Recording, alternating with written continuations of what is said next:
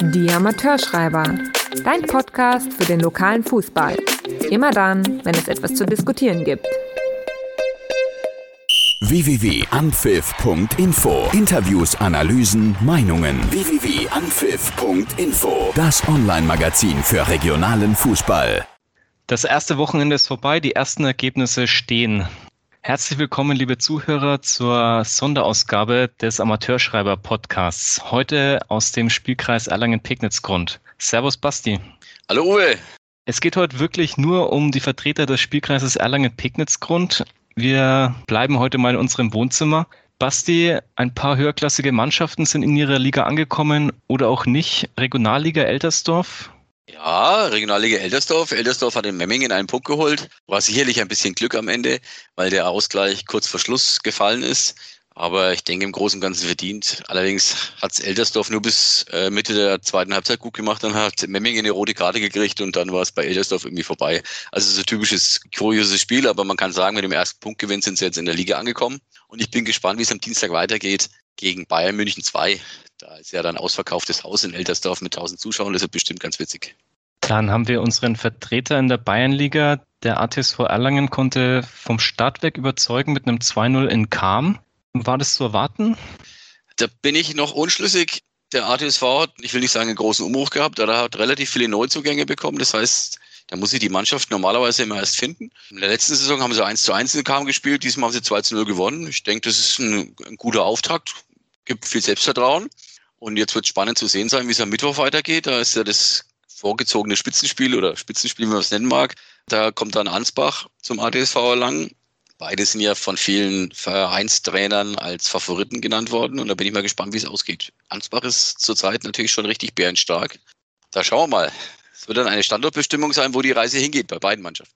Okay, das waren jetzt die erfreulichen Ergebnisse aus dem Spielkreis Erlangen-Pegnitz-Grund. Wenn wir in die Landesliga schauen, dann war der Start unserer Vertreter nicht so erfolgreich. Durchwachsen kann man gar nicht sagen. Alle vier haben verloren. Genau, saubere Startschwierigkeiten bei allen. Schweig hat am Freitag schon verloren gegen Quelle. Jan Forchheim hat dann gegen Stadel am Samstag verloren, obwohl der Jan sehr viele Chancen gehabt haben muss. Also war eine bittere Niederlage am Ende. Sonntag hat dann Herzog auch gegen seinen Nicht-Lieblingsgegner Mitterteich 2-1 äh, verloren wie jetzt der Jakob Karches so schön gesagt, ich mag die Mitterteicher total gern, aber eben nicht als Gegner. So war es dann wieder. Die haben 2 zu 1 gewonnen. Ja, und Bruck hat die erste Halbzeit ein bisschen verpennt in Röslau. Hat dann eine richtig gute zweite gespielt und hat trotzdem noch 3 zu 1 verloren. Da war der Knackpunkt ein Elfmeter. Also es ist nicht so gut gelaufen, aber ich würde es nicht überbewerten. Die Saison ist noch jung. Die Mannschaften müssten sich nach der langen Pause alle noch finden. Das hat man jetzt bei vielen Spielen gesehen. Deswegen ist es nicht beunruhigend. Ja, vielleicht sollte man allgemein ergänzen, der erste Spieltag ist jetzt noch überhaupt nicht aussagekräftig, auch wenn wir jetzt ein bisschen tiefer in die Ligen gehen. Da wird sie noch viel einspielen. Wir haben noch Urlauber, wir haben Verletzte. Wir hatten eine kurze Vorbereitung. Da können noch einige der Ergebnisse in den kommenden Wochen korrigiert werden. Basti, ich freue mich ja schon auf das Erlangen-Pignitz-Grund Spezial heute. Besonders, weil wir in den Bezirksligen so viele Mannschaften vertreten haben bei uns aus dem Kreis. Deswegen starten wir doch mal mit der Bezirksliga Nord.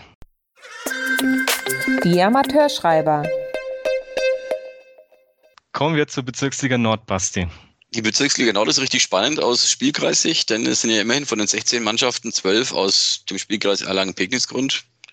Also es ist fast schon eine nationale Kreisligameisterschaft mit äh, internationaler bzw. bezirksübergreifender Teilnehmerschaft. Wird spannend. Gab auch schon spannende Ergebnisse. Ich habe mir zwei Spiele angeschaut am Sonntag. Äh, erst Lauf gegen Ottensoos, dann die Spiele gegen Weisendorf, waren beide nicht so schlecht. Habe ich schon deutlich schlechtere Fußballspiele in der Bezirksliga gesehen. Jeweils haben die Heimteams gewonnen. Hat Lust auf mehr gemacht, muss ich sagen. Es waren auch ganz viele Zuschauer da bei beiden äh, Derbys. Was mich allerdings überrascht hat in der Bezirksliga war natürlich der 7 zu 2 Kantersieg von Hersbruck in Adelsdorf. Das hätte ich mir jetzt auch nicht ausgemalt. Dementsprechend ist es der Hersbruck der erste Tabellenführer. Bin ich mal gespannt, wo die Reise hingeht. Mit so einer Klatsche zu starten ist natürlich nicht wirklich ideal. Ja, sieben Gegentore in der Bezirksliga, das ist schon eine Hausnummer. Hersbruck, hatte man die vor der Saison auf dem Zettel? Ich habe jetzt die Neuzugänge damals ja gelesen, als du die berichtet hattest, den Sven Enzensberger, den Patrick Hirschmann und den Christian Kohl. Aber zwei davon haben wir jetzt erstmal gar nicht gespielt. Der Christian Kohl wurde nur eingewechselt. Enzensberger stand in der Kiste. Ist mit Hersbruck jetzt dieses Jahr zu rechnen nach so einem Start? Ja, warum nicht? Hersbruck äh, ist immer ein bisschen schwankend. Ein Jahr spielen sie immer gut und das andere Jahr dann so ein bisschen äh, nicht ganz so gut. Sie haben auf jeden Fall gutes Potenzial, ist eine junge Mannschaft. Der Chris Kohl ist ein sehr erfahrener Spieler jetzt auch schon, der zurückgekommen ist aus Ammertal. Also da könnte schon was gehen. Meine Favoriten sind natürlich ganz klar immer noch die Spiele, weil die hat sich wirklich gut verstärkt, auch wenn der Helmut Wolf ein alter Tiefstapler ist und immer auf die Bremse tritt. Aber er hat eine sehr gute Mannschaft. Er hat jetzt wohl im August relativ viele Urlauber. Da muss er das Ganze ein bisschen überbrücken oder sich durchmogeln, wie er gesagt hat. Aber er ist auf jeden Fall mit dabei, denke ich, vorne. Guten Städten darf man nie vergessen, die haben eine richtig gute Mannschaft. Die habe ich einmal in der Halbzeit gesehen gegen Bruck im Testspiel. Das war richtig gut. Und natürlich auch Buckenhofen, Top-Mannschaft. Buckenhofen ist ein gutes Stichwort. Die spielen am kommenden Wochenende das Derby gegen Östorf. Da wird einiges los sein. Die Östorfer hatten ja auch schon das Eröffnungsspiel gegen Hüttenbach. Da war ich zufällig vor Ort. Muss ich sagen, hat mir noch überhaupt nicht gefallen, das Spiel. Der Ball war ständig aus der Partie raus. Viele Unterbrechungen, viele Nicklichkeiten. Kein Spielfluss ist aufgekommen. Also da muss sich Östorf im Derby gewaltig strecken, auch wenn die Zuschauer Östorf hat ja sogar einen Bus organisiert und hat 100 Leute, glaube ich, mitgebracht. Das ganze Dorf, zumindest der fußballbegeisterte Teil, war vor Ort. Die haben schon Stimmung gemacht in Hüttenbach. Aber die Heimmannschaft, die Hüttenbacher, die kennen es ja, wenn Zuschauer von außen ein bisschen was sagen. Die haben sich davon nicht beeindrucken lassen und Östorf hatte die Chance auf Ausgleich, aber am Ende hat Hüttenbach schon verdient gewonnen. Gab es noch ein interessantes Ergebnis in der Liga? Bayersdorf hat gegen Veitsbronn gespielt. Das war das einzige Spiel, wo es gar keine Tore gab. Wenn man das rausgehört hat, dann hatte Bayersdorf relativ viele Chancen, hätte eigentlich gewinnen können, sollen, müssen. Stimmt, bei Bayersdorf war letztjährige A-Jugendtorwart in der Kiste und hat gleich zu Null gespielt, wenn ich das richtig gesehen habe. Der Rest ich würde jetzt nichts von Überraschungen sprechen. Das war ein normaler Auftaktspieltag in der Bezirksliga. Da wird es noch viele Überraschungen geben im Laufe der Saison. Äh, alle Mannschaften müssen da erst reinfinden. Vielleicht noch ein Wort zur Abstiegsregelung. Zwei direkte Absteiger, darüber drei Relegationsteilnehmer. Das wird dann ganz schön happig, wenn fünf Leute dann am Ende um den Abstieg spielen. Ja, wir haben diesmal die Sondersituation, dass wir zeitgleich aufhören in der Kreis Liga und in der Bezirksliga. Das war ja sonst nicht der Fall, sonst war ja immer die Kreisliga zwei Wochen später. Dementsprechend ist die Abstiegsregelung jetzt ein bisschen modifiziert. Der Bezirksspieler hat das so entschieden. Also die Plätze 14, 13 und 12 in den beiden Bezirksligen, die spielen gegeneinander Relegation mit Hin- und Rückspiel. Die drei Verlierer steigen dann ab und die Gewinner spielen gegen die Kreisliga Zweiten. Die spielen vorher ebenfalls drei Relegationsteilnehmer aus und dann hat man ein finales Endspiel quasi um diese drei Plätze. Die Teams aus der Kreisliga und die Teams aus der Bezirksliga haben diesmal die gleiche Anzahl an Spielen, was schon deutlich gerechter wird. Ja, es wird spannend. Es gibt auch viel, jedenfalls viele Relegationsspiele, die ja nicht so schlecht sind. Der BEV verdient vielleicht auch den einen oder anderen Sozialeuro. Wenn das klappt und es keine Corona-Ausfälle gibt, wird es eine richtig spannende Geschichte über den Auf- und Abstieg. Ja, wobei man da auch ergänzen muss, wenn du Tabellen 12. bist und Tabellen 13. und musst auf einmal in die Relegation, das hätten wir auch ein bisschen stauchen können. Dann hätten wir zwar weniger Relegationsspiele gehabt, aber wenn du dann als Tabellen 12. absteigst, und der Tabellen 14. schafft's, dann bist du in der Liga vor dem Tabellen 14. gewesen, steigst aber trotzdem ab. Das finde ich schon ein bisschen kurios. Ja, aber das hast du ja bei jeder Relegation mit mehreren Mannschaften. Also ich denke, das ist ganz normal. Da kann es ja passieren, dass dann der, der schlechteste Relegant auf einmal drin bleibt. Das ist halt so. Also ja. sehe ich jetzt nicht so extrem. Aber lass mal am letzten Spieltag deinen besten Spieler verletzen. Dann bist du in der Relegation als Tabellen 12. und steigst dann auf einmal ab, obwohl du eigentlich eine gute Saison gespielt hast. Von daher, ich sehe es ein bisschen kritisch. Verletzte Spieler hat man immer. Es kann jetzt keine Ausrede sein, dass man wegen zu weniger Punkte absteigt oder wegen der Relegation. Das passiert. Verletzungen kommen im Sport vor, die gehören dazu. Ich denke, das muss man äh, annehmen. Das ist eine schöne Herausforderung und es wird ein spannender Abstiegskampf, denke ich, in der Liga. Die Amateurschreiber. Kommen wir zur Kreisliga 1. Basti, mir ist aufgefallen, von acht Spielen sind sieben zu null ausgegangen. Nur Langenzendelbach und Lonnerstadt haben beide Tore geschossen. Du hast Ölfeld gegen Hestorf angeschaut. War es verdient für Hestorf der 13-0-Sieg? Ja, schon. Also es war ausgeglichene erste Halbzeit. Hestorf war optisch vielleicht ein bisschen besser oder überlegen. Dann hatte Ölfeld die Riesenchance auf die Führung durch den Florian Gräf. Da geht er der Ball wirklich hauchzart am rechten Pfosten vorbei. Eine Minute vorm Halbzeitpfiff trifft dann Hestorf. Da war es ähnlich. Da geht der Ball dem Torwart durch die Füße. Der geht halt nicht links am Tor vorbei, sondern schlägt halt direkt neben dem, rechts neben dem linken Pfosten ein. Also das war so ein bisschen der Knackpunkt der Partie und dann in der zweiten Halbzeit hat man einfach gemerkt, dass Ülfeld schon einen sehr dünnen Kader hat. Da war ja nur Spieler auf der Bank gesessen, die vorher schon 90 Minuten in der zweiten spielen mussten. Dann war einfach Hesdorf auch konditionell besser und die haben das dann clever runtergespielt, war ein verdienter Sieg. Mich hat aber jetzt dieser Sieg nicht so überrascht. Mich haben eher andere Ergebnisse in der Liga überrascht. Zum Beispiel, dass Röttenbach als Aufsteiger in Niederdorf gewinnt, weil in Niederdorf zu spielen ist ja immer irgendwie eklig. War für mich auch eine große Überraschung, dass Viktoria Erlangen gegen ATSV Erlangen 2 gewonnen hat mit 2 zu 0. Bei Viktoria war ja ein Feldspieler im Tor, die haben ja kein Torwart mehr. Seitdem der Lukas Frasch äh, zum TV gewechselt ist. Das waren jetzt für mich Überraschungen. Und natürlich, dass in Zeckern gleich der Richard Vidal mal mit fünf Toren sauber, also die Führung in der Torschützenliste übernommen hat. Das war für mich jetzt auch eine Überraschung. Der Rest waren für mich normale Ergebnisse. Das konnte man dann wahrscheinlich auch erwarten. ATSV Erlangen 2 war wirklich eigentlich einer meiner Favoriten auf die Meisterschaft. Dass die gleich 2-0 verlieren, habe ich jetzt auch nicht erwartet. So weitere Favoriten waren jetzt von meiner Seite Langen-Zendelbach. Du hast ja im Pokal mal gesehen. Hältst du die auch für den Top-Favoriten? Sie sind auf jeden Fall mit vorne dabei, nehmen eine gute Mannschaft. Wenn sie den Dominik Zametzer richtig einsetzen, schießt er wieder mindestens zehn Tore. Also das ist Torgarant. Ich denke schon, dass sie wieder mitspielen. ATSV Erlangen 2 würde ich sowieso auch auf dem Zettel haben, weil die natürlich durch die Bayernliga-Mannschaft ganz viele Möglichkeiten haben zu unterstützen. Dann den ASV Niederdorf darf man nicht vergessen. Und natürlich wahrscheinlich auch Ebermannstadt haben sich gut verstärkt. Dann ist der Dennis Weiler als Spielertrainer, hat eine letzte Saison schon eine richtig gute Runde gespielt. Da können wir uns auf einiges gefasst machen. Die Überraschung für mich war eigentlich, muss man jetzt schon mal sagen, dass in Eggolsheim Ralf Turnwald noch mitgespielt hat. Der hat Stürmer gespielt im ersten Kreisligaspiel mit seinen fast schon jugendhaften 44 Jahren. Ich muss mir sagen, Respekt. Fit ist er ja immer noch. Verloren haben sie trotzdem. genau, das Derby gegen Hallandorf. Das ist ja eigentlich auch immer sehr prestigeträchtig, das will man gewinnen. Eggolsheim hat verloren. Jojo Müller, sein Trainerdebüt in Eggolsheim, gleich mal in die Hose gegangen. So, Favoriten hatten, hattest du jetzt gerade schon angesprochen. Hessdorf, hatte ich dich schon gefragt, ob du die auf dem Zettel hast? Ich denke, das ist eine Spitzengruppe. Da muss man sich dann den Saisonverlauf anschauen. Hessdorf würde ich auch zum erweiterten Spitzengruppe mitzählen, so wie Mörndorf. Mörndorf hat auch mal eine gute Mannschaft. Tenlohe, die haben Untüten 0 zu 0 gespielt. Also ich denke, das ist ganz schwierig einzuschätzen, diese Saison. Es wird keine Übermannschaft geben, glaube ich. Da bin ich mal gespannt. Ich denke ja lange in Sendelbach, aber lassen wir uns mal überraschen. Die Amateurschreiber. Kommen wir zur Kreisliga 2. Uwe, bist du da selber immer noch in Weingarts aktiv als Standby Stürmer, glaube ich, sogar in der zweiten oder auch Standby Torwart. Wie haben dich die Ergebnisse überrascht? Dein Heimatverein hat ja 1 zu 1 gegen Reichenschwank gespielt. Wie waren die anderen Ergebnisse aus deiner Sicht? Ja, Maigisch 1 zu 1, ein Elfmeter verschossen, sonst hätte es auch ein, der erste Heimsieg werden können. Das Motto Weingarts dieses Jahr ist Klasse statt Masse, habe ich mir sagen lassen. Also ein bisschen dünner Kader, hat sogar zum ersten Spiel ein A-Jugendspieler mitgespielt mit Daniel Batz. Wenn sich nicht allzu viele verletzen, wenn das Verletzungspech vom letzten Jahr ausbleibt, dann kannst du sicher vielleicht nicht vorne, aber im gesicherten Mittelfeld mitspielen. Es war ja sowieso das Wochenende der Elfmeter in der Kreisliga 2.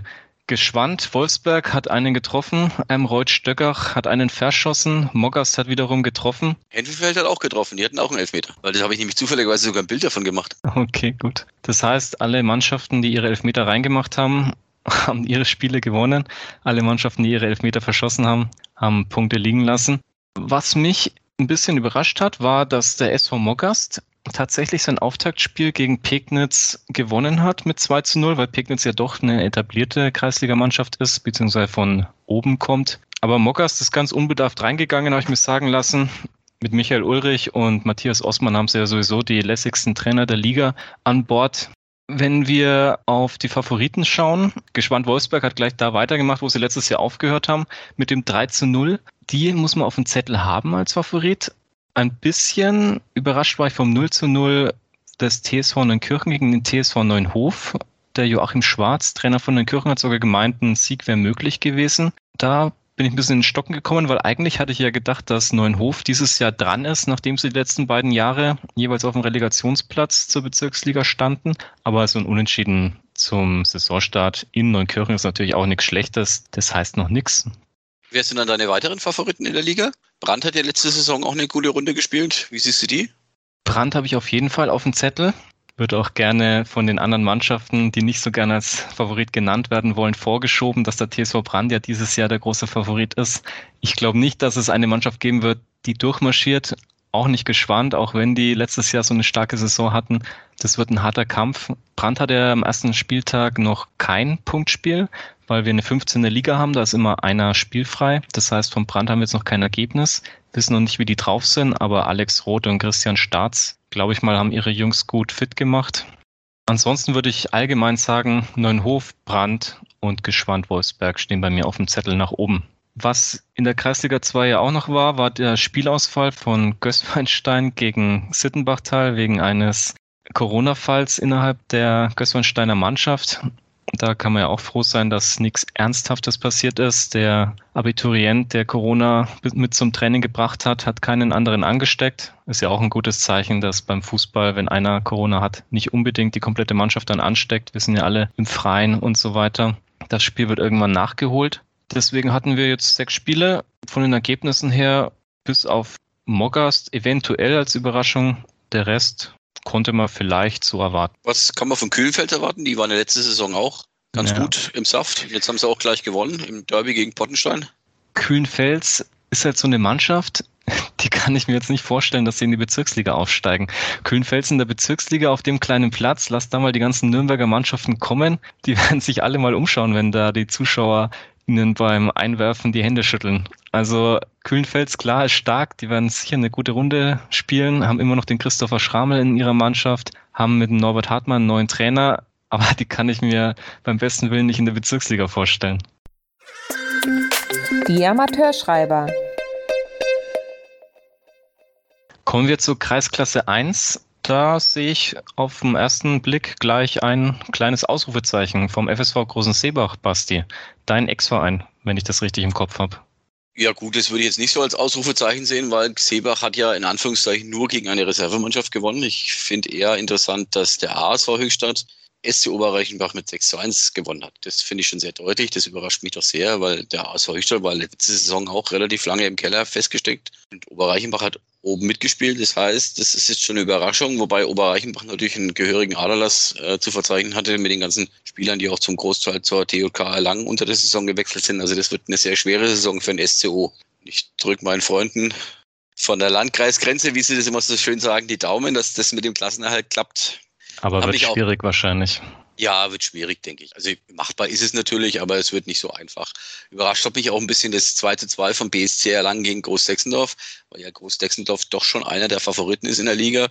Die haben eine richtig gute Truppe mit ganz viel Bezirksliga-Erfahrung. Jetzt ist ja auch noch der Florian Söllmann hingewechselt. Der hat auch gleich das 1 zu 0 geschossen für Dexendorf. Dennoch hat ein Nikolas Eichhorn zwei Tore geschossen. Das langt gegen Dexendorf für einen Punkt. Also das war jetzt für mich schon eine kleine Überraschung. Und ansonsten muss man auch abwarten. Überraschend ja. ist für mich auch ein bisschen, dass der TSV Höchstadt gewonnen hat, weil die waren ja genauso personell betroffen und hatten Schwierigkeiten in der letzten Saison zum Schluss hin. Aber die haben auch den ersten Sieg angefangen. Ganz kurios finde ich dabei. Bei Höchstadt hat mit Jim Lutumba auch ein 42-Jähriger mitgespielt. Also es äh, wird scheinbar, die werden die im Kreis werden die Spieler teilweise schon sehr viel älter als früher. Von unten kommt nichts hoch, dann müssen die Alten nochmal ihre Knochen hinhalten. Kommen wir mal zum 4 zu 1 von Siemens Erlangen gegen Weißendorf 2. Siemens Erlangen hat ja doch ein paar große Namen in der Mannschaft. Fangen wir mal beim Torwart an. Chris Manicki, das ist ja kein Unbekannter. Besteht da die Chance auf einen Durchmarsch? Äh, schwierige Frage. Also natürlich besteht die Chance auf einen Durchmarsch, weil wenn du ein guter A-Klassist bist, dann warst du oftmals auch schon immer ein guter Kreisklassist und den entsprechenden Lauf hast, kannst du durchmarschieren. Gab es ja früher schon ganz viele Beispiele. Wimmelbach ist mal durchmarschiert von der A-Klasse bis in die Kreisliga. Hertha Eisch, glaube ich, auch damals. Also da gibt es schon ganz viele Beispiele. Zutrauen würde ich sehen, sie haben eine gute Mannschaft. Man muss halt schauen, ob sie die Konstanz reinbringen in der Saison. Aber der große Favorit bleibt wahrscheinlich dann Groß-Dexendorf auch nach dem 2 zu 2 jetzt am ersten Spieltag. Natürlich, für mich auf alle Fälle. Bei der DJK Erlangen, die muss man ja eigentlich auch auf dem Zettel haben. Aber wenn man am ersten Spieltag gleich drei Ampelkarten kassiert, dann springt auch gegen den TSV Neuhaus erstmal bloß ein 2 zu 2 raus.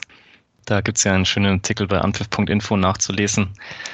Ein farbenfrohes Spiel, wenn ich das richtig mitbekommen habe.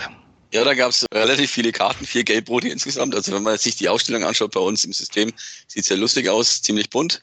Und es gab zwei Foul-Elfmeter zum Schluss, die Fabian Schöbel verwandelt hat zum Ausgleich. Also es war auf jeden Fall ein Spektakel, muss man mal ehrlich sagen, für die Zuschauer. Auch wenn es plus 60 waren. Die Amateurschreiber. Kommen wir zur Kreisklasse 2. Für die Kreisklasse 2 habe ich mir einen ganz besonderen Experten ausgesucht. Hannes Siebenhaar, sein Name, ist Topspielreporter bei anpfiff.info und Experte für diese Liga. Hannes, Servus. Uwe, grüß dich, hi. Du warst ja auch gleich zum Saisonstart bei dem Topspiel SC Uttenreuth gegen die Spielvereinigung Effeldrich, deinen Ex-Verein, gegen 4-0 für Uttenreuth aus. Wie waren deine ersten Eindrücke? Ja, ich muss sagen, war mal wieder schön am Platz zu sein. Muss ich ganz ehrlich sagen, äh, nach der langen Pause hat es mich wirklich gefreut, auch mal wieder für Anpfiff da einen Bericht zu schreiben. Ja, ich war ein bisschen überrascht, muss ich sagen. Also alleine vom Ergebnis, dann auch vom Auftreten ein bisschen von der Feldrich, weil natürlich Kosel, Schuster, Straub, das sind ja ein paar Namen im Vorfeld äh, gefallen, die dorthin gewechselt sind. Äh, von dem her habe ich mir schon ein mehr erhofft, muss ich ganz ehrlich sagen. Aber auf der anderen Seite, Udenreuth, Hut ab. Also die sind von Anfang an richtig gut draufgeschoben, haben meiner Meinung nach die Feldriche auch komplett überrumpelt mit ihrer Taktik, aber das war jetzt auch kein blindes Anlaufen, sondern die haben richtig gut Druck gemacht. Auch die Jungen, die ja letztes Jahr schon in der Kreisliga dabei waren, gegen die habe ich ja selber auch noch gespielt, die haben sich richtig nochmal gemacht. Und ja, um es vielleicht schon ein bisschen vorwegzunehmen, ich denke, mit Udenreuth ist auf jeden Fall dieses Jahr zu rechnen. Von den Feldrichern, ja, hat ja auch der Joe Haus gesagt, hat er sich im ersten Spiel auch ein wenig mehr erwartet, war alles ein wenig dünn. Klar, auch mit der gelb-roten Karte zur Halbzeit dann äh, war das Spiel fast schon gelaufen. Nichtsdestotrotz, ich denke, äh, ja, Feldricher werden auch eine gute Rolle spielen in der Liga. Ne? Jetzt klar, nichts mit dem Abstieg zu tun haben, auch nicht für ganz oben wird es auch nicht reichen, aber ich denke, die werden sich erstmal, wie ich es geschrieben habe, akklimatisieren müssen Odenreuth auf jeden Fall zähle ich schon mit zur Spitzengruppe dieses Jahr. Okay, also denkst die Feldricher fangen sich wieder? Ja, definitiv. Ich denke, Kosel, Schuster, ich meine, die haben jetzt auch ein paar mehr Jahre auf dem Buckel. Christian weiß mal, was er kann, ne? schießt in der Regel viele Tore. Von dem her ist mir um die Feldricher eigentlich nicht bange dieses Jahr. Und notfalls können sie auch noch welche von ihren Oldstars einsetzen. Ich habe ja Samstag bei den Oldstars gegen Bayern München zugeschaut von den Feldrichern. Da ist auf jeden Fall der ein oder andere dabei. Und wenn es sein muss, Tino Stahl, den könnte ich gegen den Michel Appelt wahrscheinlich austauschen. Der hat richtig stark gehalten gegen die Bayern. Ja, Tino, muss man sagen, Strafraumbeherrschung gut. Bei dem einen Tor hat er nicht so ganz so gut ausgesehen. Ich weiß nicht, ob der, der Micha den äh, vielleicht gehalten hätte. Würde ich meine Hand jetzt nicht dafür ins Feuer legen. Aber auch der Jochen vielleicht, ne, der war ja auch recht aktiv. Social Media, also wenn er so aktiv dann im Spiel gewesen wäre am Freitag, da wäre mit Sicherheit dann mehr gegangen. Kommen wir mal zu den anderen Ergebnissen. Gab es für dich irgendeine krasse Überraschung? Krasse Überraschung jetzt in dem Sinn, muss ich sagen. Was mich überrascht hat, war jetzt so das 3-2 von der Spielgemeinschaft Mittel-Ehrenbach-Leudenbach, weil sie ja 2-0 hinten gelegen waren gegen Heroldsbach. Und dass ich dann so zurückkomme, auch in der zweiten Halbzeit, das hat mir schon imponiert, muss ich sagen. Also bin ja da auch mit dem Walder, mit dem Basti äh, Friedel immer gut in Kontakt. Also das hat mir schon imponiert, muss ich sagen. Und kenne den Walder jetzt ja auch schon lange, ne? das ist ein ehrgeiziger Typ. Der geht jetzt nicht nach Mittelernbach oder macht so eine Aufgabe, um zwischen Platz 5 und 8 oder so darum zu eiern, sondern ich glaube, der ist schon richtig unter Strom und will da das Bestmögliche auch mit seiner Mannschaft rausholen. Ne? Also ist für mich so ein bisschen Geheimfavorit, wäre jetzt vielleicht zu viel gesagt, aber ich denke, die werden für die ein oder andere Überraschung dieses Jahr gut sein. Auch mit Basti ist jetzt auch kein schlechter, sage ich mal, ne, für die Liga. Ist jetzt der Einstieg ins Trainergeschäft, aber der wird da mit seiner Mannschaft, denke ich, auch eine gute Rolle spielen das Jahr.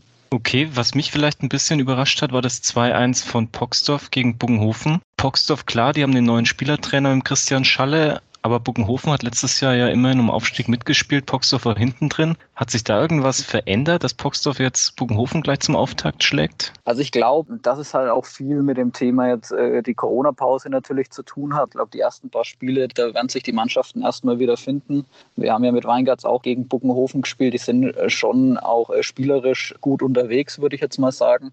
Von dem her, als Überraschung würde ich jetzt gar nicht so betiteln wollen. Jede Mannschaft muss ja jetzt erstmal reinfinden, dieses Jahr nach der Corona Corona-Geschichte. Und von dem her denke ich, dass man so nach fünf, sechs Spieltagen, wenn sich das alles wieder ein bisschen eingegroovt hat, kann man mal auf die Tabelle schauen und da wird man mal so ein erstes Stimmungsbild sehen. Ja, stimmt. Da hatte ich auch mit dem Trainer von Hemhofen, mit dem Falco Fischer gesprochen. Der hat auch gemeint, zwei Wochen länger hätten sie jetzt noch gebraucht. Dann wären die Leute aus dem Urlaub wieder heim. Dann wäre vielleicht der ein oder andere Verletzte noch mit dabei. Die sind ja. gegen Kersbach auch auf dem Zahnfleisch gegangen. Da rührt vielleicht dann auch das 3-0 für die DJK Kersbach her, ja. wobei Kersbach natürlich natürlich mit dem neuen Spielertrainer Daniel Eich vielleicht sogar zu den Favoriten zählt, oder? Hättest du Kasper auf dem Zettel? Also für mich ist Kasper, ich kenne da auch ganz, ganz viele, auch aus unzähligen Duellen, ist immer so eine Wundertüte. Also die können an einem Tag können sie jeden schlagen und dann denkst du dir, um Gottes Willen, was ist los bei euch? Ne? Aber wie du schon sagst, Dani Eich natürlich äh, Rakete, wenn er fit ist. Ne? Der Luke Foster ist ja auch wieder zurückgegangen als Torwart. Für mich auch ein sehr, sehr guter Torwart. Also da haben sie sich auf jeden Fall verstärkt, haben natürlich mit dem Olli äh, einen Stürmer natürlich verloren. Aber nichtsdestotrotz ist es ein eingeschworener Haufen. Ne? Da würde ich jetzt zum erweiterten Kreis vielleicht mal dazu zählen. Jetzt nicht der Top-Favorit für oben äh, dran. Aber wie gesagt, über die mannschaftliche Geschlossenheit in die Kasper ja bekannt, dass sie da sehr viel machen können. Personaldecke ist dünn, wie du sagst, vollkommen richtig. Aber naja, man braucht ja am Anfang nur elf Leute, sage ich mal, um mal Spiel zu starten. Das ist richtig. Ein kleines Comeback ist mir aufgefallen. 46. Minute wurde der Ali Sakli bei der DJK Wimmelbach eingewechselt gegen Kirch-Ehrenbach. Das ging 1-1 aus. Tor 1 hat Adrian Pakos geschossen für die DJK Wimmelbach, der Mann mit dem schönsten Profilfoto auf anpfiff.info. Dann ging es trotzdem 1-1 aus. Einer von beiden vielleicht? Ja, Wimmelbach natürlich Aderlass ist der Abgang von ihrem äh, Kapitän vom Lösel, der zu Buckenhofen gegangen ist. Ich denke, der wird ihnen schon sehr abgehen. Ich habe letztes Jahr zwei Spiele von denen mal gesehen. Das war halt der Dreh- und Angelpunkt im Spiel. Von dem her, ja, glaube ich auch, dass bei denen die Erwartungshaltung einfach ist, eine, eine ruhige Saison zu spielen, nichts mit dem Abschied zu tun haben und wie gesagt, eine ruhige Saison wird da ganz oben auf der Tagesordnung stehen.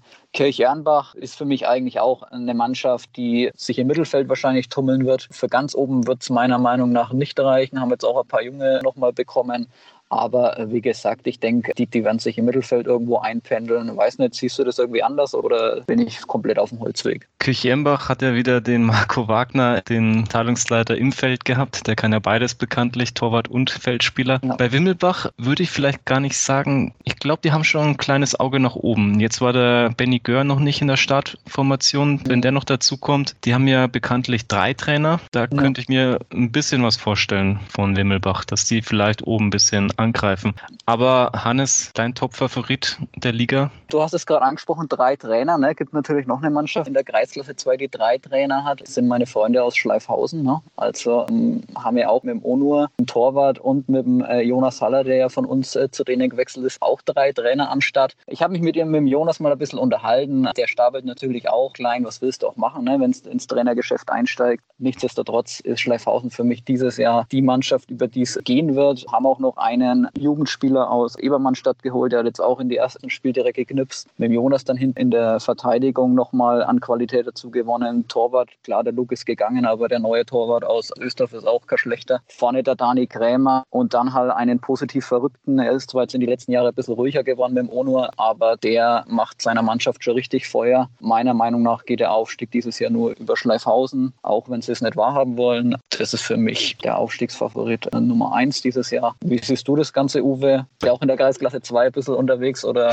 jemand anderen ganz vorne? Also da wird sich der Jonas freuen, wenn du ihn gleich zum Top-Favoriten erklärst. Der Manuel Drummer, der Abteilungsleiter, wird sich bestimmt auch bei dir kurz melden nach deiner Analyse. Ich sehe das aber ähnlich. Schleifhausen wird auf jeden Fall vorne dabei sein. Eigentlich hatte ich Buckenhofen 2 noch mit dabei, weil die sich ja in der mhm. ersten Mannschaft gut verstärkt hatten und in der zweiten Mannschaft jetzt mit dem Julian Wolf und dem Jonas Wiedeberg ein neues Trainerteam haben. Da könnte ich mir was vorstellen. Uttenreuth, wenn du sagst, die sind Favorit, dann glaube ich dir das. Warum auch nicht? Die haben jetzt jahrelange Kreisliga-Erfahrung. Also wie gesagt, Uttenreuth, Schleifhausen, ne? also sind jetzt mal so die zwei, die ich auf jeden Fall oben mit ansiedeln würde, definitiv. Wie gesagt, Uttenreuth hat mir echt am Freitag imponiert, muss ich sagen. In der zweiten Halbzeit sind sie dann ein bisschen äh, zurückgefahren, aber dann doch souverän gewonnen. Ja, und Schleifhausen einfach mit den Neuzugängen und mit, mit den gewachsenen Strukturen da in den letzten Jahren. Ne? Ähm, die haben jetzt keinen Leistungsträger verloren. Von dem her sind die für mich definitiv oben dabei. Und auch wenn der Jonas oder der Onur oder der Manu drüber da was anderes sagen, die werden definitiv oben mit, mit dran schnuppern. Dann ein Spiel haben wir noch, Hausen gegen Pretzfeld. Pretzfeld ist auch ein Ex-Weingatzer Spielertrainer. Die ganze Liga ist voller Ex-Weingatzer Spielertrainer mittlerweile. Ich weiß auch gar nicht, warum das ist bei denen bei uns nicht gefallen hat. Keine Ahnung. Ne? Also, weiß nicht, vielleicht hat ihnen das Bier nicht mehr geschmeckt, kann ich mir jetzt zwar nicht vorstellen, aber Ferdl ist jetzt auch schon seit zwei Jahren, glaube ich, jetzt in Pretzfeld als Trainer, kann jetzt leider nicht mehr so spielen, wie er will. Der ist ja auch verletzungstechnisch sehr in Mitleidenschaft gezogen gezogen worden. Bretzfeld, ich habe mich mit dem Viertel mal kurz äh, in Poxdorf unterhalten. Da ist die Personaldecke natürlich auch dünn. Jetzt, wenn der, der Bernhard nicht wieder irgendwelche Doktoranwärter aus dem Krankenhaus akquirieren kann, ja, denkt, die können sich auch realistisch sehr gut einschätzen und dass die um den Klassenhalt auf jeden Fall kämpfen müssen, ne, Bretzfeld. Hausen, Spielertrainer aus Bayersdorf, fand ich jetzt ganz interessant. Ich habe die in der Vorbereitung ein bisschen verfolgt gehabt. Die sind ganz gut reingekommen, würde ich jetzt sagen, jetzt mit einem 4 zu 2. Ich denke, muss man jetzt mal schauen. Da sind viele junge Leute auch aus der Jugend, die setzen jetzt äh, komplett auf die Jugend, wollen die auch ja, in der Kreisklasse etablieren. Muss man mal schauen, ne, wo bei denen die Reise hingeht. Mit dem Spielertrainer, wie gesagt, haben sie einen guten Fang gemacht. Er ist ganz gut unterwegs. Ansonsten, wie gesagt, muss man mal schauen. Und Mörndorf 2 ist wahrscheinlich als Reserve, als eine von zwei Reserven und einer von zwei Aufsteigern eher ein Kandidat, der sich um den Klassenverbleib Sorgen machen muss. Ja, da kommt es halt wieder drauf an, ne? wie steht die erste in der Kreisliga da. Das ist auch immer so eine Geschichte ne? mit den zweiten Mannschaften. Ich habe jetzt gelesen, Heinz Halmer hat ja auch gespielt. Ist ja jetzt auch schon im, er soll es mir verzeihen, im gehobenen Fußballalter, ne? aber äh, kicken kann er natürlich noch. Ne? Aber daran sieht man halt, da spielt halt mal der, mal der. Ne? Von dem her so eine Prognose ganz, ganz schwierig bei denen, ne? ohne ihnen zu nahe treten zu wollen. Ich denke mal, als Aufsteiger wirst du erst mal schauen, dass du in der Liga bleibst. Und von dem her Kampf um den Klassenhalt. Gut, dann hätten wir es durch, Hannes. Die Kreisklasse 2 analysiert. Wir können ja irgendwann mal nochmal drüber schauen und schauen, welche Prognosen eingetroffen sind. So machen wir es, Uwe. Alles klar. Servus, Hannes. Ciao, Uwe. Die Amateurschreiber. Uwe, in der Kreisklasse 3 kennst du dich ja auch wieder sehr gut aus, weil du aus der Ecke da hinten kommst. Wie würdest du den ersten Spieltag beschreiben? Es gab ja nur ein einziges Unschieden, wenn ich es richtig gesehen habe. Die SG Neuhaus Blech hat unentschieden gespielt gegen Kirchenbirke Gregenthal. Ansonsten gab es nur Siege. Waren das für dich alles Favoritensiege oder wie würdest du das beschreiben? Naja, es waren auf keinen Fall lauter Favoritensiege. Da brauche ich bloß auf das Spiel FC Eschenau gegen FC Troschenreuth schauen. Troschenreuth hatte ich dick auf dem Zettel Richtung Kreisliga. Da ist zwar noch der Trainer Eckert verletzt, aber die haben ja mit dem Sven Rotha jetzt einen guten Mann dazu bekommen und schielen schon wieder auf die Rückkehr zur Kreisliga. Dass dann Eschenau auf einmal zum Auftakt hier das 1 zu 0 holt, das hat mich ein bisschen überrascht. Der weitere Favorit, auch aus der Oberpfalz da oben, ist der ASV Michelfeld. Die haben sich vielleicht ein bisschen überraschend schwer getan gegen Hüttenbach 2, wobei Hüttenbach 2 man natürlich nicht unterschätzen darf. Bezirksliga Reserve, die haben den Tim Lochbisch von Hinfenfeld wieder zurückbekommen, der da im Mittelfeld wahrscheinlich seine Kreise gezogen und dem einen oder anderen Spieler das Leben schwer gemacht. Trotzdem hat sich Michelfeld mit 2-1 durchgesetzt, also und am Ende zählt er eh bloß Sieg oder Niederlage. Ansonsten, ich habe ja immer noch die Spielvereinigung Weißen-Nohe als Geheimfavorit ein bisschen auf meinem Zettel. Jetzt habe ich aber von den Hetzles Kleinsendelbachern gehört, so gut waren die gar nicht. Aber trotzdem, für Hetzles Kleinsendelbach hat es gereicht mit dem 3 zu 2. Kurios war, für Kleinsendelbach hat Steffen Staudinger als Comebacker mal wieder getroffen. Wir waren ja vorhin schon bei den alten Fußballern, da gehört der Steffen auch dazu. Hat nicht gereicht, aber Weißenlohe, Kleinsendelbach vielleicht im erweiterten Kreis nach oben, wie schon bei Hetzles zumindest letztes Jahr. Den höchsten Sieg der Liga hatte Ford gegen Neuenhof 2. Neuenhof 2, klar, ist nur eine Reserve, trotzdem respektables Ergebnis. Wie würdest du die Siege bewerten vom Hilbertsteiner SV und auch von der SG Wixenstein-Bieberwach? Also die kleinen Hippos, ja, warum nicht? Die haben gegen FC Pegnitz gewonnen. FC Pegnitz hat ja einen akribischen Trainer mit Peter Schramm. Die haben sich bestimmt gut auf die Hippos vorbereitet. Trotzdem hat es nicht gereicht. Im erweiterten Feld Hibbolstein vielleicht schon. Aber die wollen eh alle erstmal schauen, was geht, was kommt. Bei Wixenstein Bieberbach, das 2 zu 0, müsste ein Derby-Sieg gewesen sein. Tüßbrunn liegt ja nicht so weit weg. Da hat ein junger Mann, der Yannick Wagner, die zwei Tore gemacht. Glückwunsch dazu. Und Tüßbrunn hat mit Hümmer einen Spieler zur Halbzeit fast per gelb-roter Karte verloren. Das heißt, da war dann auch wahrscheinlich nichts mehr drin, um den Bock noch irgendwie umzustoßen. Die Amateurschreiber. Kommen wir zur Kreisklasse 4. Für die Kreisklasse 4 haben wir einen Experten eingeladen, der selber ein Anpfiff-Mitarbeiter für fünf Jahre war, jetzt in Altersteilzeit ist bei uns. Thomas, Servus. Ja, Servus, Uwe, hi. Was fällt dir als erstes ein, wenn du an die Kreisklasse 4 denkst? Ja, also wenn ich mir jetzt mal so die, die Tabelle anschaue vom ersten Spieltag, ist es eigentlich so, dass mein persönlicher Top-Favorit eigentlich relativ gut in die neue Runde gestartet ist mit einem sehr klaren Sieg, nämlich einem 15-0 gegen Eckenheit. Mein Top-Favorit ist der FC Schneider. Die habe ich tatsächlich auch vor vier Wochen bei einem Vorbereitungsspiel gesehen gegen meinen aktuellen Verein FC Dormitz. Das ging mit 7 zu 0 aus für die Schneiderer. Und ich sag mal, die Achse hier Boss, Dressendörfer und Wedel, die hat bei dem Spiel schon gezeigt, was sie drauf haben. Und ich meine, das hat man jetzt auch bei dem Spiel gegen Eckenheit gesehen. Ich meine, 5-0 ist da schon ein klares Statement. Also das ist eigentlich so für mich persönlich der Top-Favorit. Und das fällt mir eigentlich so spontan zu dieser Kreisklasse 4 ein, dass da mein persönlicher Top-Favorit eigentlich gleich mal ein Ausrufezeichen gesetzt. Ausrufezeichen kann ich bestätigen. Ich war ja zufällig sogar vor Ort in Eckenheit, wobei sich die Eckenheiter wirklich ergeben haben. Also das kann man nicht von Gegenwehr sprechen. Ich glaube, denen haben zu viele Leute vorher schon gesagt, da habt ihr eh keine Chance und dann haben sie einfach selber nicht dran geglaubt und sich einfach ihrem Schicksal hingegeben. Was mich ein bisschen überrascht war der Sieg des TV Leinburg gegen den FC Hersbruck 2, weil der Hersbruck 2 letztes Jahr schon sehr gut eigentlich drauf war und oben mitgespielt hat, so ein 6-0. Damit ist Leinburg jetzt am ersten Spieltag sogar Tabellenführer. Konnte ich da jetzt nicht erwarten, aber vielleicht hat Hersbruck 2 noch den ein oder anderen personellen Ausfall. Ich habe gesehen, Julian Pavlik war nur auf der Bank. Hast du neben Schneidach noch einen auf dem Zettel? Ich denke mal, Teams wie Schönberg oder Rückersdorf könnten da mit Sicherheit auch eine gute Rolle spielen. Ich meine, Rückersdorf hat eigentlich einen relativ breiten Kader. Ja, mittlerweile auch, ich glaube, im Vergleich zu den vergangenen Jahren ein bisschen verjüngt. Was bei Rückersdorf allerdings ein bisschen bemerkbar machen wird, dass sie halt mit dem Marco Döll eigentlich schon einen absoluten Topspieler im Angriff verloren haben. Ich glaube, der ist nach Kalchreuth gegangen, wenn mich nicht alles täuscht. Und ich sag mal, ja, das war halt schon in der Kreisliga ein verdammt guter Stürmer. Da muss man mal bei denen schauen, wie sie es kompensieren können und ob sie dann nach dem Abstieg vielleicht wieder vorne reinschnuppern können.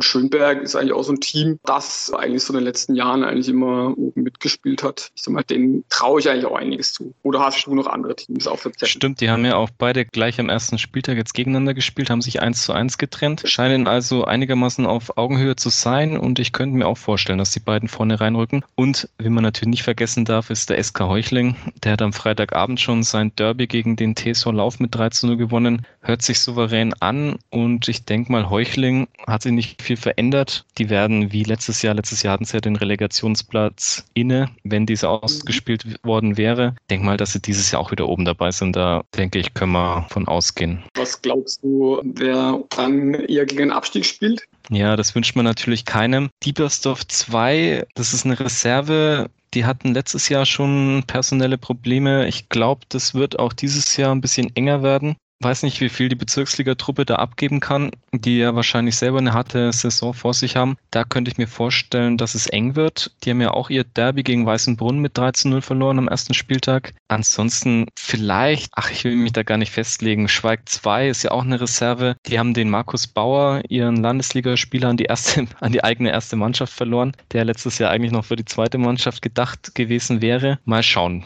wie die sich schlagen. Ja, also ich denke mal, Abstiegskampf. Es gibt einige Kandidaten, das könnte ein enges Rennen werden. Also da könnte ich mich persönlich jetzt auch gar nicht festlegen. Aber ich glaube, in der Kreisklasse 4 bist du definitiv mehr der Experte. Deswegen vertraue ich da dir mehr, dass ich da jetzt Kandidaten bezüglich dem Abstieg benennen könnte. Also sag mal, Aufstieg habe ich wirklich mit Schneidach einen klaren äh, Favoriten. Abstieg tue ich mich ehrlich gesagt sehr schwer, da ich denke, dass einige Mannschaften hinten reinrutschen können. Also Abstieg wird eine sehr heikle Angelegenheit. Beim Aufstieg, denke ich, kann man es vielleicht eher eingrenzen.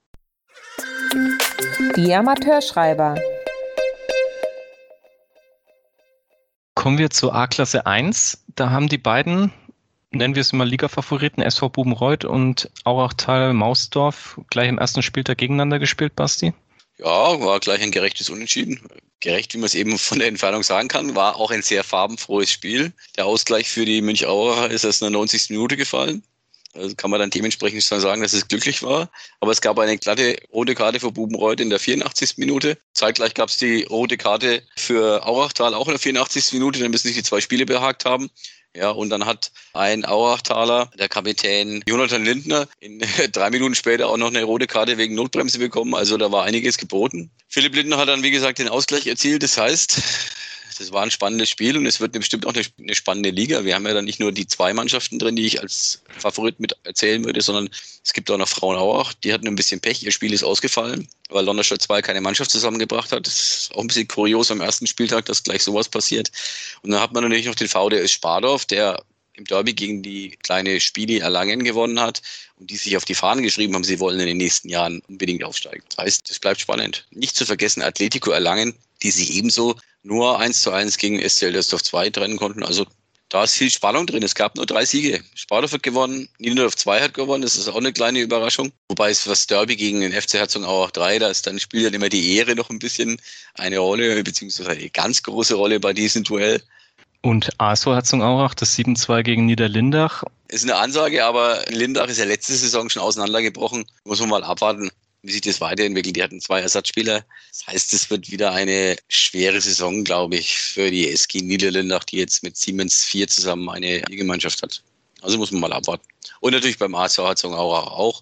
Ich denke nicht, dass der ASV bis zum Saisonende oben mitspielen kann. Die Amateurschreiber.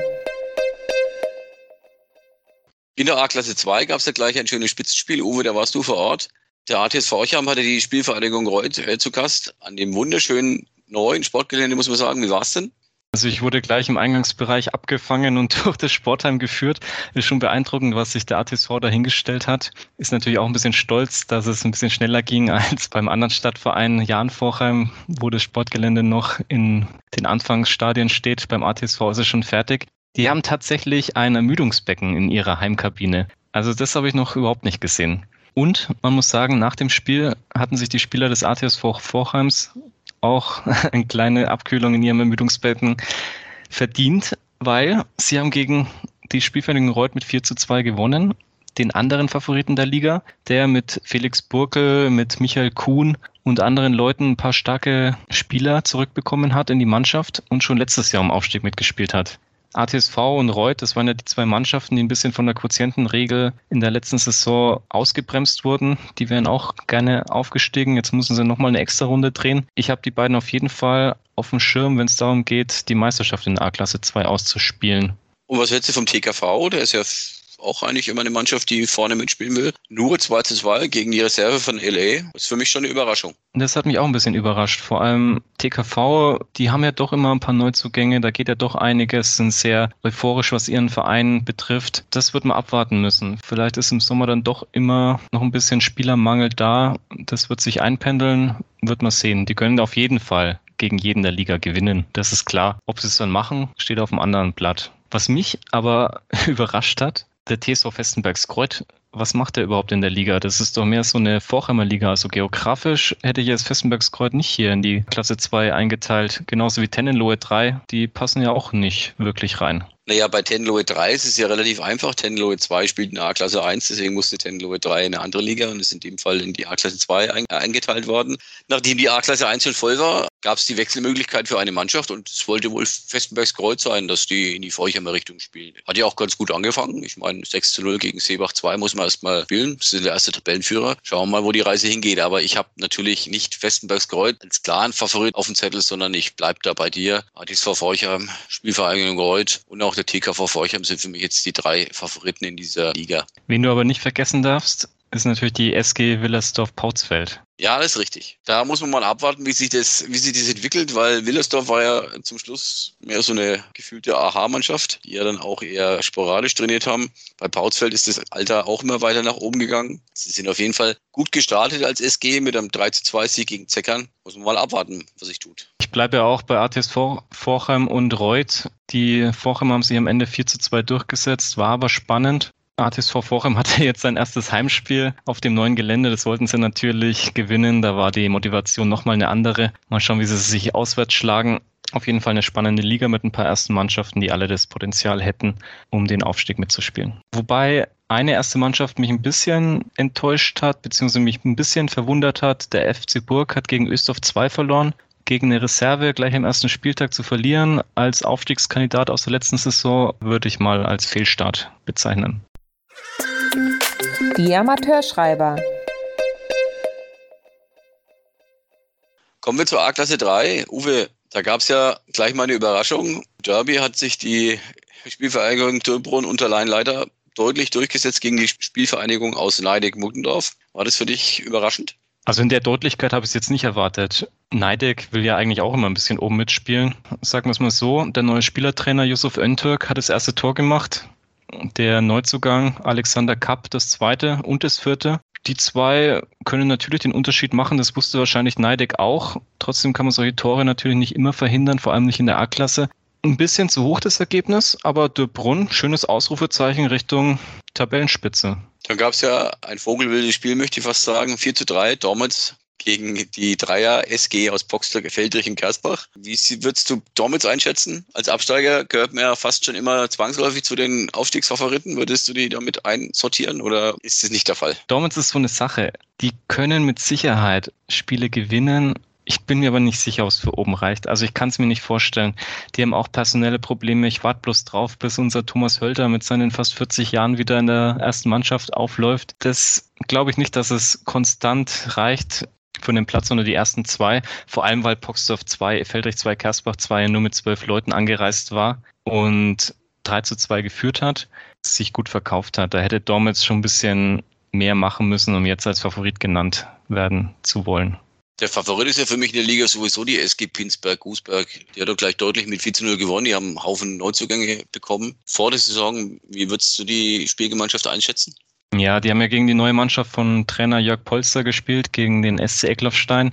Pinsberg ist ganz klar der Favorit, da, an denen geht nichts vorbei. Ich denke, es wird ein Zweikampf Dürbrunn gegen Pinsberg. Einer wird Meister, einer geht in die Relegation, wobei ich Pinsberg von den Namen her vielleicht eine Stufe, eine klitzekleine Stufe weiter oben einschätzen würde als Dubrunn. Jakob Förstl als Trainer von Pinsberg hat ja einige neue Leute geholt. Er war ja auch mal Jugendtrainer, hat dann noch viele Leute gekannt. Also da war einiges möglich. Mit Jonas Harrer zum Beispiel als Torwart, der auch keinen Unbekannten geholt, der schon in Bayersdorf höherklassig unterwegs war. Also an Pinsberg-Gosberg geht in der Liga überhaupt nichts vorbei. Und wie siehst du Gräfenberg? Die waren ja auch schon mal Kreisligist, haben gleich gewonnen. 1 zu 2 in, bei der SG Bernfels Oberdobach. Das ist für dich auch eine Mannschaft, die vorne mit reinspielen kann? Naja, Gräfenberg hat letztes Jahr um Abstieg gespielt, hat aber dann mit dem Michael Leske einen neuen Trainer bekommen und sich da hinten rausgehauen. Ich glaube, es ist zu früh, um zu sagen, Greifenberg spielt um Aufstieg mit, aber die werden auf keinen Fall unten in Abstiegsnot geraten. Vor allem, weil wir dieses Jahr, muss man auch mal erwähnen, in den A-Klassen den Fall haben, dass nur eine Mannschaft absteigen wird. Von daher, Abstiegskampf ist dieses Jahr extrem entschärft in den A-Klassen. Die Amateurschreiber.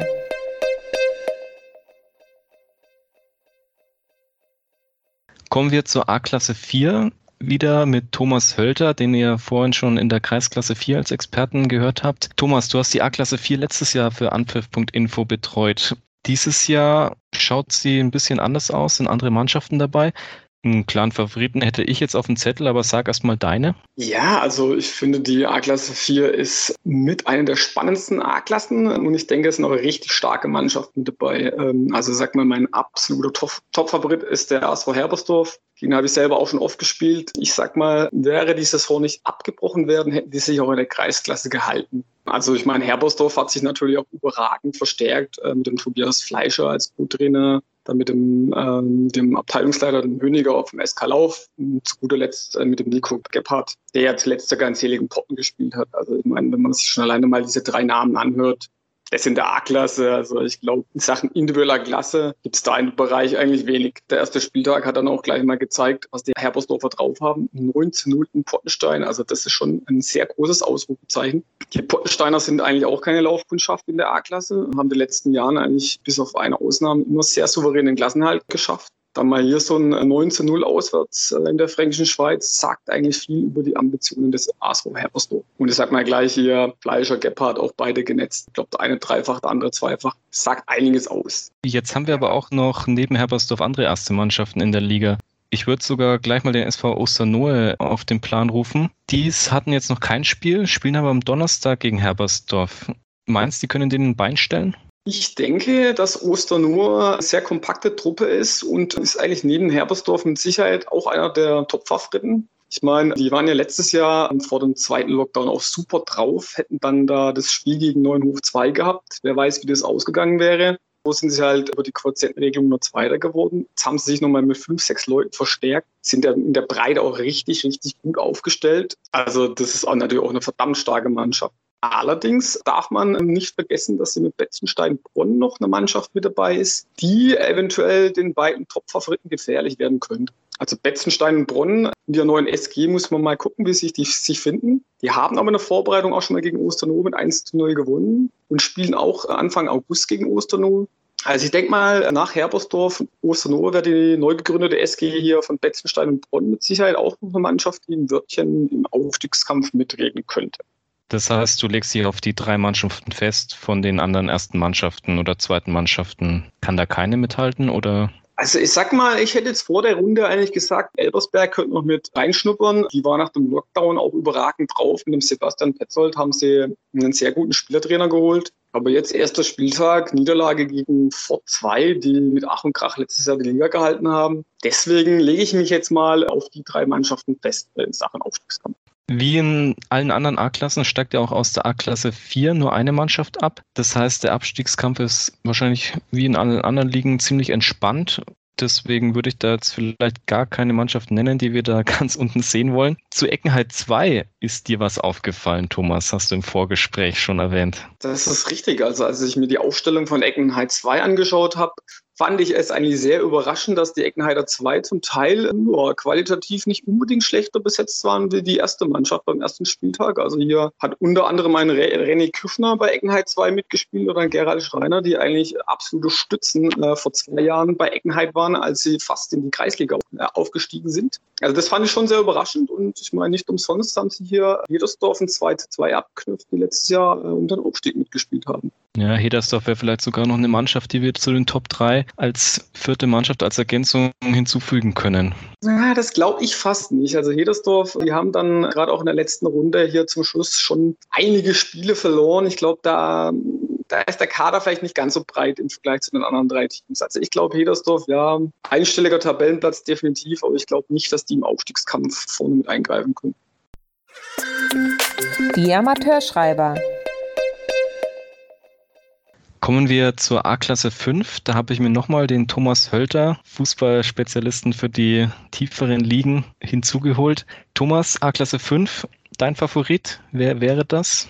Also bei der AK5 habe ich eigentlich schon ähm, ein, zwei klare Favoriten ausgemacht. Top-Favorit ist äh, die SG Alfeld von Bach. Das liegt daran, dass die Mannschaft, die von Marco Scholz betreut werden, den ich eigentlich für sehr guten Trainer halte, eigentlich schon die letzten Jahre immer vorne mitgespielt hat, ist eine sehr eingespielte Truppe und hat ja auch mit Patrick Jorde hier mit Sicherheit einen der besten Spieler in der A-Klasse. Ich sag mal, erster Spieltag 8 zu 1 hier gegen Schneider 2 einen Absteiger, sagt eigentlich auch schon viel aus. Deswegen ist lege ich mich mal fest, Alfred Birnbach, der Top-Favorit. Ich hätte jetzt mal gesagt, vom ersten Spieltag TSV Beringersdorf spielt mit Sicherheit eine sehr gute Rolle. Das habe ich mir vorher auch gedacht. TSV Beringersdorf, weil die ja letztes Jahr nur über den Quotienten quasi nicht aufgestiegen sind. Das war eine sehr unglückliche Geschichte. Und jetzt gegen Hendenfeld 2, 2-3 verloren. Ja, also ähm, ich habe mir da auch mal die Ausstellung angeguckt, sowohl von der ersten als auch von der zweiten von Beringersdorf. Ich glaube, da ist allerdings auch zu erkennen, dass da die Mannschaft stark verdüngt ist und schon so ein paar alte, erfahrene Hasen, also wie auch der Trainer selbst, äh, der Hans-Christian Lehner, auch nur in der zweiten spielt und noch ein, zwei andere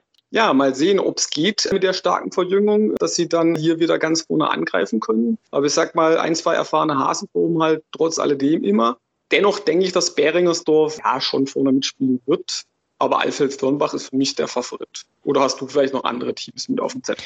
Naja, wir haben ja noch das magische Trio aus Röthenbach, den türkischen Sportclub und FC Röthenbach und den TSV Röthenbach. Wobei der TSV Röthenbach ja sogar 3-0 gegen den FC Ottensoos 2 verloren hat. Das ist für mich auch eine Überraschung des Spieltags in dieser Liga, weil mit dem TSV, die hatten ja schon ausgegeben, dass sie wieder, dass ja, sie aufsteigen mal, wollen. Beim, beim TSV Röthenbach ist es eigentlich die letzten Jahre immer so, dass sie ambitioniert sind und dann im Endeffekt sind sie nicht wirklich konstant und landen irgendwo im Mittelfeld, obwohl sie eigentlich echt gute Voraussetzungen haben, auch eine super Sportanlage. Aber ich sage jetzt gerade mal, in den letzten Jahren war der TSV Röthenbach für mich doch meistens eher enttäuschend. Da denke ich, dass von einem Röthenbacher Trio der TSV letztendlich glaube ich, fast am schlechtesten abschneiden wird. Ich denke, der FC Röthenbach, ja, es ist mittlerweile schon irgendwie so eine kleine Fahrstuhlmannschaft. Die werden auch dieses Jahr wieder vorne mitspielen. Für mich kämpferisch eine sehr starke Mannschaft. Ich glaube, haben auch mit dem Philipp Lahner, den Sohn vom Harald, wieder zurückgeholt geholt, der zuvor in Bietersdorf gespielt hat. Haben sich somit in der Offensive eigentlich auch verstärkt und ja, es ist immer unangenehm gegen Röttbach zu spielen. Also die habe ich eigentlich schon mit auf dem Zettel. Türkisch okay. Röttenbach hingegen ist für mich ja auch eine kleine Wundertüte. Ich sag mal, war für mich persönlich immer sehr schwierig, äh, auf dem städtischen Sportplatz in Röttenbach zu spielen. Uneben, eng, die Zuschauer haben immer super Stimmung gemacht. Ja, und das war halt für die schon ein Heimvorteil, definitiv. Muss man mal gucken, wie das jetzt ist, wenn sie jetzt in sind sie aber Ja. Genau, spielen jetzt den Lauf, mal gucken, ob sie da immer noch so heimstark sind. Aber ich denke mal, Türkisch Röttenbach, boah, vielleicht könnten vielleicht von Überraschung sorgen. FC wird vorne landen. Ich denke TSV Röttenbach eher nicht. Ich weiß jetzt nicht, wie das anders. Der türkische SK hat gegen die Spielvereinigung Neunkirchen-Speikern mit 1 0 gewonnen. Und Neunkirchen-Speikern hat ja wirklich mittlerweile eine gute Mannschaft. Die beiden Dotzlers, der Timo hat ja noch seinen Bruder aus Kirchreuth in seinen Verein geholt. Dann haben wir noch den zweiten Trainer, den Bastian Trautner. Und sie haben ja auch den Fatih Kanber, den kennst du vielleicht auch noch, den Stürmer vom ja, türkischen SK geholt. Der hat sogar eine Einsatzzeit bekommen gegen seinen Ex-Club. Ah, hat also aber. Der Knipser, der eigentlich immer 20 Buben macht, ne? Genau, hat aber gegen seinen Ex-Verein jetzt nicht getroffen. Und Neunkirchen hat 1 verloren. Also das Spiel war auch so ein kleiner, richtungsweisender Zaunpfeil, würde ich sagen, das mit dem Türk SK durchaus zu rechnen ist. Am Donnerstag war ich ja beim Spiel Hamburg gegen Offenhausen in Offenhausen. Da hat Hamburg 4 zu 1 gewonnen.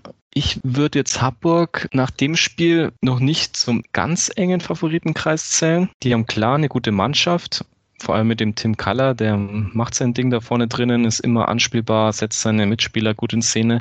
Aber das Spiel hat mir jetzt noch nicht überzeugt. Da habe ich dieses Wochenende bessere A-Klassenspiele gesehen. Offenhausen dementsprechend denke ich nicht, dass sie um Aufstieg mitspielen können dieses Jahr. Ja, ich sag mal, als Absteiger haben wir noch den FC Schneidach mit drin, die zweite Mannschaft. Tja, 8 zu 1 gegen Alfred Firnbach. Also, ich meine, da weißt du, dass bei denen wahrscheinlich eher nichts geht nach vorne. Also, ich glaube, die müssen eher gucken, dass sie nicht hinten reinrutschen, weil die in den letzten Jahren eigentlich da schon echt ein bisschen Aderlass hatten. Wenn ich jetzt mal gucke, wie die aufgestellt waren, als sie aus der A-Klasse aufgestellt sind. Okay, das heißt, dann nehmen wir als Aufstiegsfavoriten die SG Alfeld Firnbach, den FC Röthenbach und. Ich hätte jetzt noch Beringersdorf gesagt, aber ich finde diese Liga sehr ausgeglichen, sehr interessant in Sachen Aufstiegskampf. Also jetzt im Vergleich zur A-Klasse 4 tue ich mich hier deutlich schwerer zu sagen, Wer hier aufsteigt, also wie gesagt, unseren Top-Favoriten haben wir ausgemacht. Beim Rest können viele Mannschaften vorne mitspielen. Die Amateurschreiber. Uwe, du warst ja unser Rekordreporter an diesem Wochenende. Du warst gleich an vier Tagen im Einsatz, hattest vier Spiele. Wie sehr hat es dir wieder Spaß gemacht? Bei Netflix würde man sagen, durchgebinged das Wochenende. Donnerstag, Freitag, Samstag, Sonntag jeweils ein Spiel, zweimal A-Klasse, einmal Bezirksliga, einmal Kreisklasse. Und ich habe ja auch noch das Old Stars Spiel in Feldrich mir angeschaut. Die hatten die alte Herren des FC Bayern zu Gast ja, von den fünf Spielen war das fast das Schönste. Die alten Hasen haben ein bisschen gezaubert. War ganz schön. Die Zuschauer haben die Spiele angenommen. Wir hatten einmal 250, einmal 300 Zuschauer mit Sitzplätzen und so weiter. Es ist ja alles möglich. In Hüttenbach wären es sogar 400 Stehplätze möglich gewesen, weil der Verein sich eine Sondergenehmigung von seinem Amt besorgt hatte. Da hat der Bezirksspielleiter Thomas Jäger gemeint, naja, warum nicht? Sollen die anderen Vereine das ruhig, wenn sie mal ein Derby oder ein Kerber-Spiel haben, auch versuchen und einen Antrag stellen. Tut ja erstmal nicht weh und in Hüttenbach wurde es ja genehmigt. Von daher, warum sollen die anderen das nicht auch genehmigt bekommen? Es war schon wieder was los. Die Leute nehmen den Amateurfußball wieder an. Basti, du warst bei drei Spielen. Ähnliche Erlebnisse? Ja, ich war am Samstag ja in Ölfeld, habe mir das Kreisligaspiel angeschaut. Das war ganz gut, aber da hat man gemerkt, dass beide Mannschaften schon ein bisschen gebraucht haben, um in die Saison reinzukommen. Am Sonntag war ich dann gleich bei zwei Spielen. In Lauf gegen Ottensoos und dann bei der Spiele gegen Weißendorf. Bei der Spiele ist mir aufgefallen, das, was auch der Trainer Helmut Wolf angesprochen hat, dass viele Spieler eben muskuläre Probleme hatten oder haben und deswegen gab es da auch immer im Training Probleme und, und angeschlagene Spieler, die ausgefallen sind. Da war es im Spiel genauso. Der Alex Mehnert musste auf Weißendorfer Seite früh raus mit Oberschenkelproblemen und der Ferdi List, der diesen genialen Pass zur Führung der, der Spiele gegeben hatte, der musste dann auch raus mit einer Oberschenkelverletzung. Also ich denke schon, dass man da ein bisschen aufpassen muss nach der langen Pause mit seinen muskulären Verletzungen. Das ist schon das, was mir jetzt aufgefallen ist. Ansonsten fand ich es sehr cool. Es waren überall richtig viele Zuschauer. Gut, es waren alles äh, Derbys. War eine tolle Stimmung, vor allem bei der Spiele vom berüchtigten Block 4 war einiges los oder und auf der Holztribüne, das hat schon wieder richtig Spaß und Laune gemacht, muss ich sagen. Es hat gut nach Bratwurst gerochen, was mir immer ganz wichtig ist. Ich habe auch eine gegessen, also war alles top.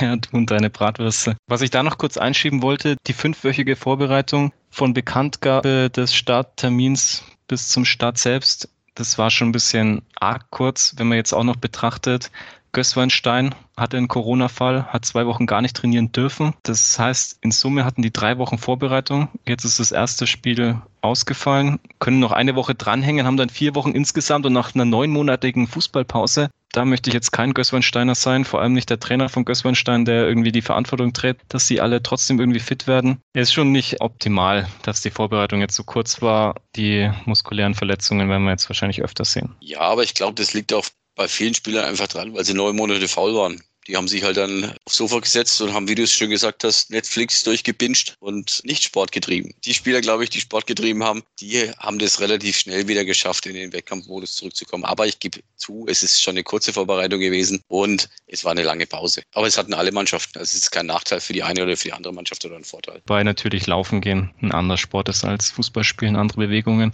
Wir müssen das Ganze mal beobachten, auch mit den Verletzungen jetzt in, in Zukunft. Es sind noch genügend Spiele. Es war jetzt der erste Spieltag. Schauen wir mal, wie alle Mannschaften reinkommen. Ich freue mich auf jeden Fall auf die Spiele. Eltersdorf gegen die kleinen Bayern in der Regionalliga, der ATSV gegen Ansbach in der Bayernliga sind so die Highlights am Dienstag oder Mittwoch. Und dann haben wir am Donnerstag gleich zwei Spitzenspiele. Spardorf gegen Bubenreuth sind zwei Favoriten in der A-Klasse 1 und Osternohe gegen Drifter Herbersdorf in der A-Klasse 4. Das sind auch zwei Favoriten. Also es wird nicht langweilig und es gibt schöne Spiele in Zukunft. Ich hoffe, die Zuschauer nehmen es an und kommen wieder fleißig auf den Sportplatz. Vielen Dank, Basti. Ich hoffe, euch allen hat unser Erlangen Picknicksgrund Spezial gefallen. Wir haben uns mal überlegt, heute in unseren angestammten Spielkreis eine Sonderausgabe zu machen. Gebt uns Feedback, wie es euch gefallen hat. Es ist ziemlich aufwendig gewesen. Ich hoffe, wir haben alles richtig interpretiert. Wir sind gespannt, wie die Saison ausgeht und ob wir nochmal die Zeit dafür finden, ein Erlangen Picknicksgrund Spezial zu machen. Mit Sicherheit werden wir das schaffen. Ich freue mich schon drauf. In diesem Sinne, wir sehen uns am Sportplatz und bis dahin, Servus, Tschüss. Danke fürs Zuhören, bleibt gesund. Die Amateurschreiber, dein Podcast für den lokalen Fußball. Immer dann, wenn es etwas zu diskutieren gibt. Bis zum nächsten Mal.